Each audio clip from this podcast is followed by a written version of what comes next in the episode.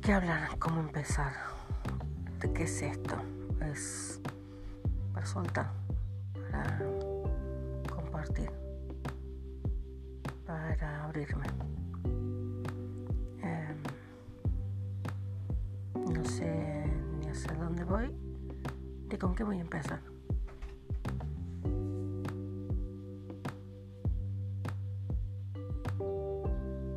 Me parece que empezar hablar sobre la depresión es importante. Es una cosa muy negro adentro de tu alma que te roba luz.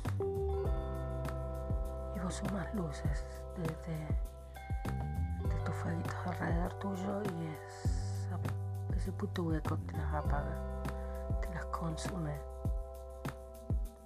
Y de repente te das cuenta que te vas quedando sin luces. Y a veces te cansas de esa lucha, de sumar luces para que te las roben.